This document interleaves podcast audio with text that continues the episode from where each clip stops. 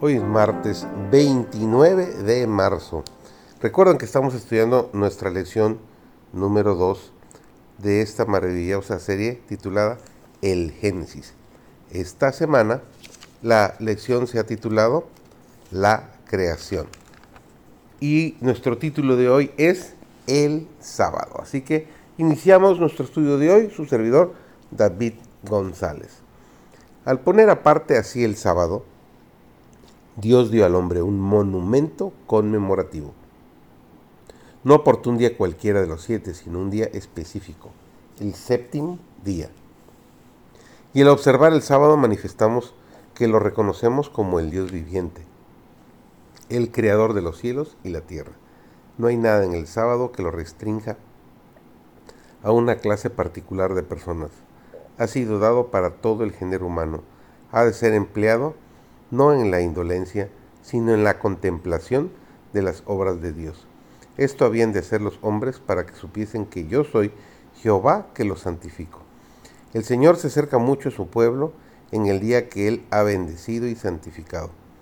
Los cielos cuentan la gloria de Dios y el firmamento anuncia la obra de sus manos. Un día emite palabra al otro día y una noche a otra noche declara sabiduría. El sábado es el monumento divino que señala a los hombres a su Creador que hizo el mundo y todas las cosas que hay en él. La importancia del sábado como institución conmemorativa de la creación consiste en que recuerda siempre la verdadera razón por la cual se debe adorar a Dios, porque Él es el Creador y nosotros somos sus criaturas. Por consiguiente, el sábado forma parte del fundamento mismo del culto divino, pues enseña esta gran verdad del modo más contundente, como no lo hace ninguna otra institución. El verdadero motivo del culto divino, no tan solo del que se tributa en el séptimo día, sino de toda adoración, reside en la distinción existente entre el Creador y sus criaturas.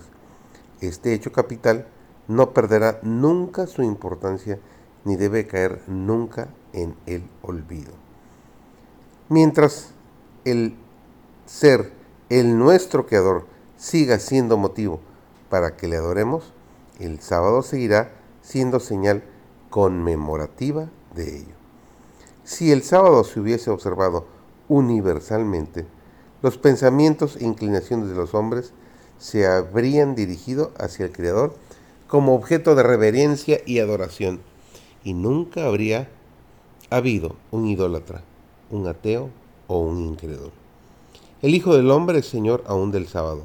Estas palabras rebosan instrucción y consuelo. Por haber sido hecho el sábado para el hombre, es el día del Señor. Pertenece a Cristo, porque todas las cosas por Él fueron hechas. Y sin Él, nada de lo que es hecho hecho. Nos dice el Evangelio según San Juan, el capítulo 1 y el versículo 3. Y como lo hizo todo, creó también el sábado. Por él fue apartado como un monumento recordatorio de la obra de la creación. Nos presenta a Cristo como santificador, tanto como creador. El sábado es una señal del poder de Cristo para santificarnos. Es dado a todos aquellos a quienes Cristo hace santos.